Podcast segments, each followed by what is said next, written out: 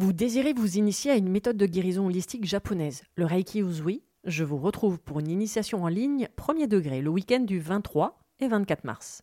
Découvrez les super pouvoirs que vous avez dans vos mains, comprenez comment fonctionne l'énergie du point de vue holistique, mais surtout, partez à la découverte de vous-même avec de nombreux exercices à portée de main pour apprendre à vous connaître et surtout prendre soin de vous.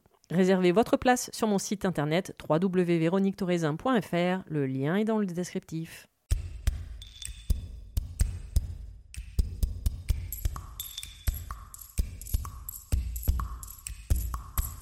Bienvenue sur le podcast Mise en lumière holistique. Ce podcast a pour but de rendre accessible et surtout compréhensible le développement personnel, l'univers de l'énergétique et la spiritualité.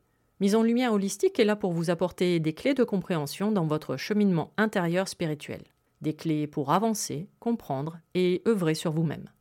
Je suis Véronique Thorezin, coach, mentor et thérapeute holistique antique. Et c'est la maladie, une sclérose en plaques, maladie neurologique dont je suis atteinte depuis plus de 15 ans, qui m'a permis de découvrir et plonger dans le monde énergétique il y a plus de 10 ans maintenant.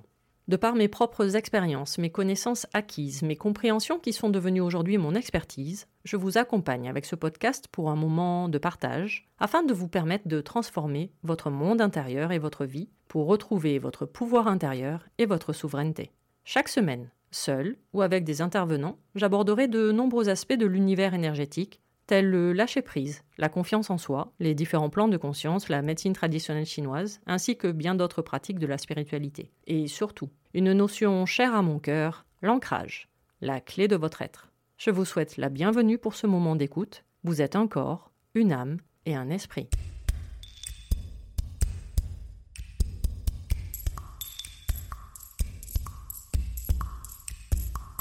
Bonjour et bienvenue pour cet épisode numéro 22 du podcast Mise en lumière holistique.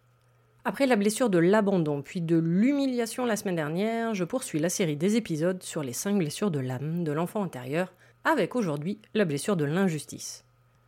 Alors dans un précédent épisode, le numéro 8 plus précisément du podcast, je vous parle des blessures de manière générale et surtout je vous explique beaucoup plus en détail comment celles-ci se forment depuis notre enfance et nous impactent une fois adultes absolument dans tous les domaines de notre vie, jusqu'à nous en rendre malades au sens littéral. J'appuie tous mes propos dans ces différents épisodes dédiés aux blessures sur le livre de Lise Bourbeau, Les 5 blessures qui empêchent d'être soi-même, mais également sur mon expertise en tant que thérapeute et les retours des accompagnements coaching que je pratique depuis 7 ans. Donc pour faire un résumé rapide, les 5 blessures de l'âme, l'abandon, l'humiliation, l'injustice, le rejet et la trahison se forment dès votre enfance entre 0 et 7 ans selon la blessure selon également le parent, soit la mère, soit le père, soit parfois jackpot, les deux. Ces blessures vont alors s'exprimer dans votre plan émotionnel, le plus souvent de manière inconsciente, mais influencer votre comportement et vos interactions avec les autres dès votre enfance, votre adolescence, et encore plus, une fois adulte, dans chacun des aspects de votre vie, affective, personnelle et même professionnelle. C'est-à-dire que ces blessures peuvent se réactiver à n'importe quel moment de votre vie, dans n'importe quelle situation où il y aura une résonance, ce que l'on va appeler un effet miroir. Ces blessures vont se former sur votre plan de conscience émotionnelle. Je vous laisse découvrir l'épisode 2 du podcast où je vous détaille tout ça, les différents plans de conscience énergétique et surtout leurs fonctions. Et à partir de la création de ces blessures et ces failles, c'est le mental qui va créer un mécanisme de défense par rapport à ces blessures c'est le mental qui va cristalliser ces blessures sous forme de croyances. Et il va créer ce que l'on appelle des personnages, grâce à différents masques, différents habits ou jeux de rôle qui vont venir s'interposer entre vous et les autres.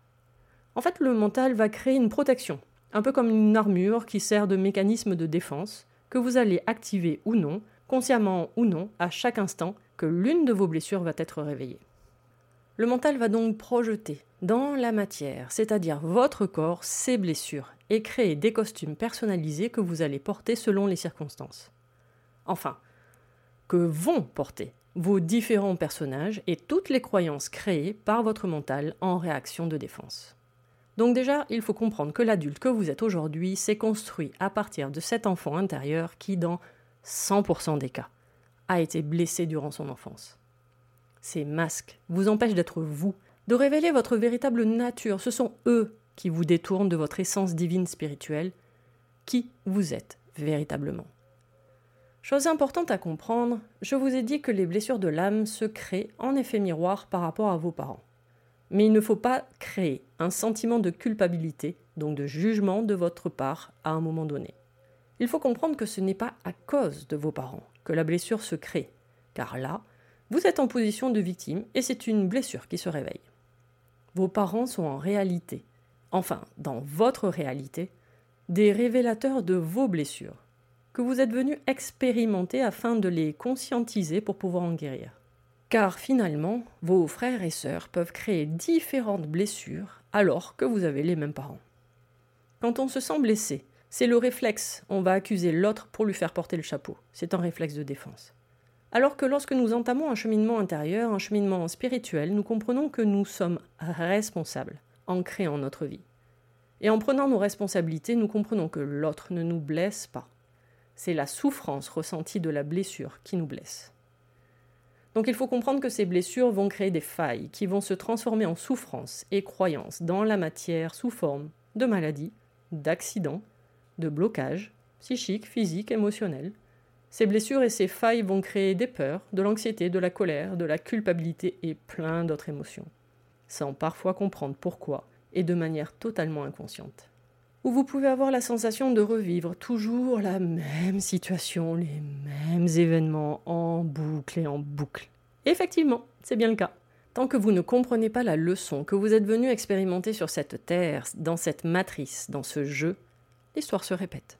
Cette blessure peut appartenir à un cycle, une histoire spécifique, et elle revient indéfiniment de nouveau, avec de nouveaux aspects, de nouveaux personnages, pour comprendre différemment l'histoire, avec un autre point de vue, pour une meilleure compréhension.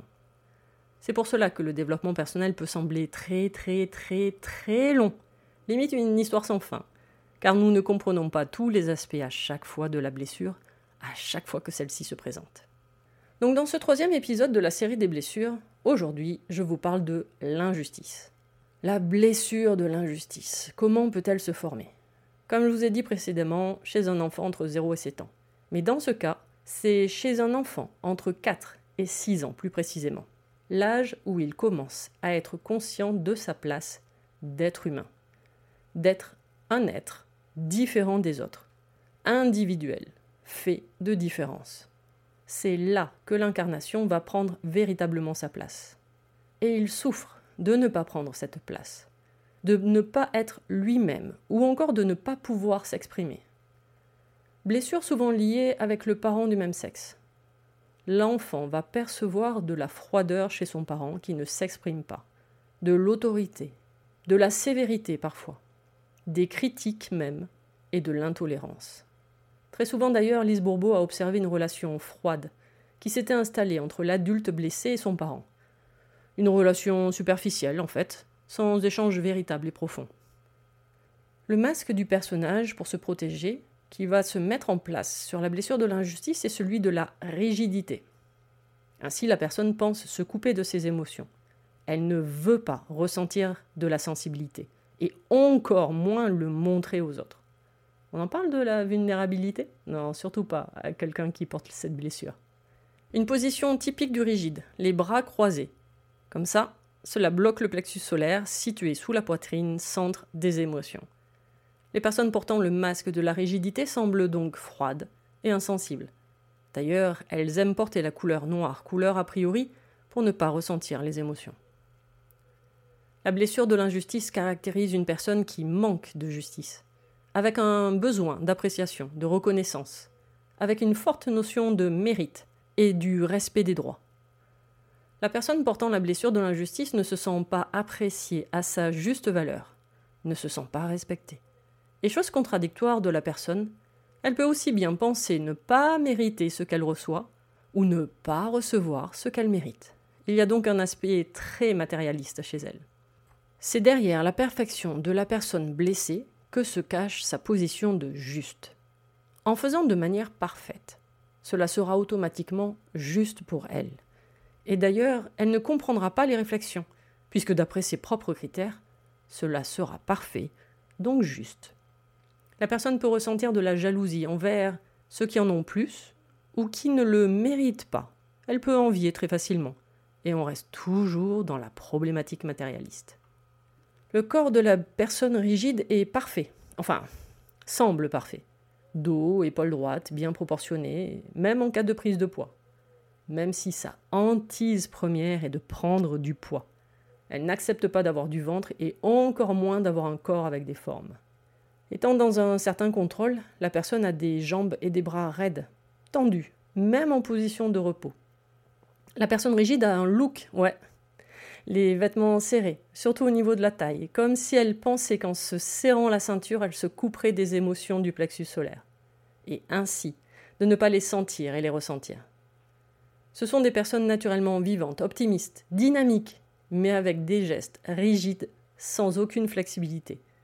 La mâchoire est serrée, le cou raide pour sa fierté. C'est pour cela très souvent les personnes rigides ont des problèmes de cervicales de nature très optimiste. Elle va se cacher derrière la phrase Je vais super bien pour en fait se couper de tous ses ressentis. Elle ne montre pas ses émotions ou sa sensibilité. Elle utilise d'ailleurs le rire pour ça, parfois en décalage avec les autres, et le ton de sa voix devient sec. Et quand la personne a des problèmes dans sa vie, ce n'en est pas pour elle. Elle a peur de la vulnérabilité et refuse de la montrer, car elle est elle-même dans un déni. C'est pour cela qu'une introspection est très compliquée pour la personne. Se retrouver face à elle-même, commencer un cheminement intérieur spirituel est impossible ou très compliqué au début.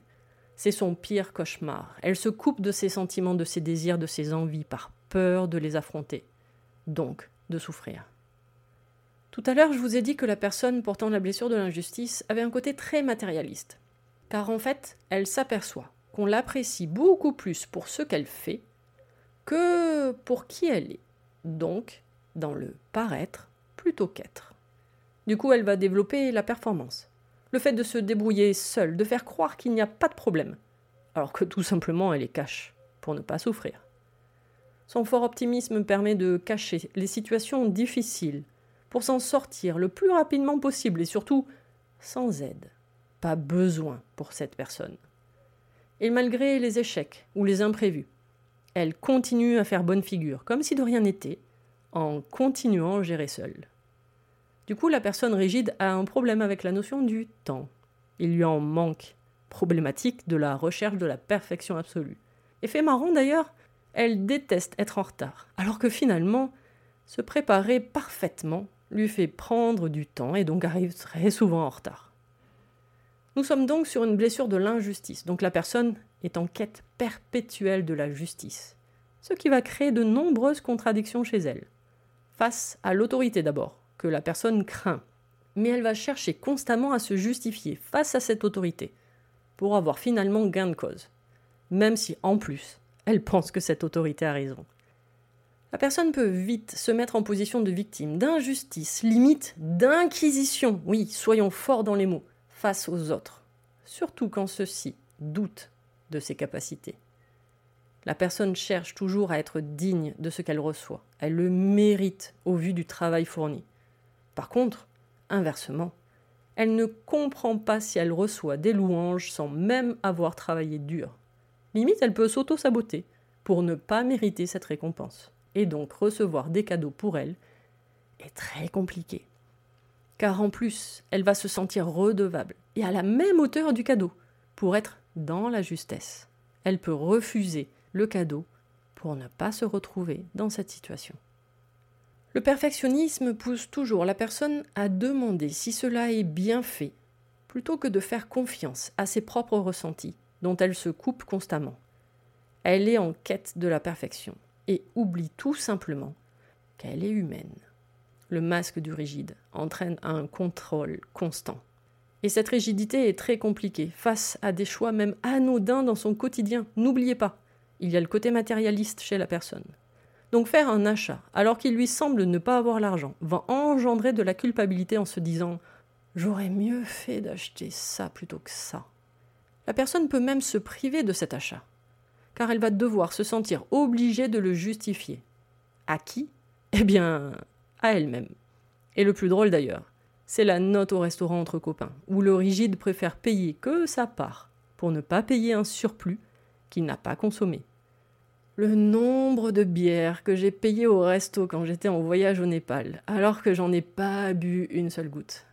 Voilà une réflexion que j'aurais pu me faire si j'avais cette blessure de l'injustice. Alors, j'ai dit plus haut que le masque du rigide entraîne le contrôle, mais surtout de l'exigence vis-à-vis d'elle-même. Elle est très douée pour s'imposer des choses. Autant le contrôlant qui porte la blessure de la trahison aime contrôler les autres, autant le rigide, dans ce cas, se contrôle lui-même. Et du coup, par effet miroir, comme la personne exige beaucoup d'elle-même, les autres exigent également beaucoup d'elle. Effet qui se coule qu'elle se cherche un peu quand même. Donc cette personne est toujours dans l'action. Elle ne sait pas s'arrêter, se reposer, et encore moins s'amuser. C'est une perte de temps. Elle culpabilise d'ailleurs dès qu'elle le fait. Elle doit se créer des obligations pour atteindre la perfection. Enfin, son idéal de perfection selon ses croyances. Et du coup, elle va se retrouver dans des situations qu'elle peut trouver facilement injustes, mais en même temps, euh, c'est elle-même hein, qui se les est créées. N'oubliez pas, on est en face d'une victime. Cette rigidité va se transformer en discipline qui finalement ne fait que combler ses besoins. Mais cette discipline peut créer de la culpabilité, voire de la frustration. La religion a une part importante dans cette blessure de l'injustice, plus précisément la notion de bien et de mal, qui en aparté une notion qui n'existe pas. Hein. Je vous laisse découvrir les livres Conversation avec Dieu de Neil Donald Walsh, qui à l'époque m'avait permis de déformater toutes mes croyances du moment sur cette notion-là. Notion qui peut se retrouver dans sa vie sexuelle. D'ailleurs, la femme peut simuler facilement pour se couper de ses émotions, et l'homme souffrir d'impuissance ou d'éjaculation précoce. La personne a de légers tics de vocabulaire. Elle commence ses phrases par bien et les termine par d'accord. Les mots définissant la blessure de l'injustice. La droiture, l'équité, l'intégrité, l'impartialité, la dignité, le mérite. Pas de problème, et très facilement dans son vocabulaire également. La blessure de l'injustice fait exagérer les expressions. Tu n'es jamais là. C'est toujours moi. Et puis c'est souvent très, très beau, très bon, très bien. Et le paroxysme, c'est que ces personnes vont reprocher aux gens d'utiliser ce même vocabulaire. Il y a également les adverbes, finissant très facilement par ment. Justement, sûrement, exactement. Euh, faut que je pense à me réécouter car je crois que j'ai encore ce défaut. Respect et honneur sont des codes. La personne peut d'ailleurs être facilement impressionnée par des personnes importantes et les mettre sur un piédestal. Autre point très reconnaissable de la blessure de l'injustice, c'est son comportement vis-à-vis de l'argent et du mérite.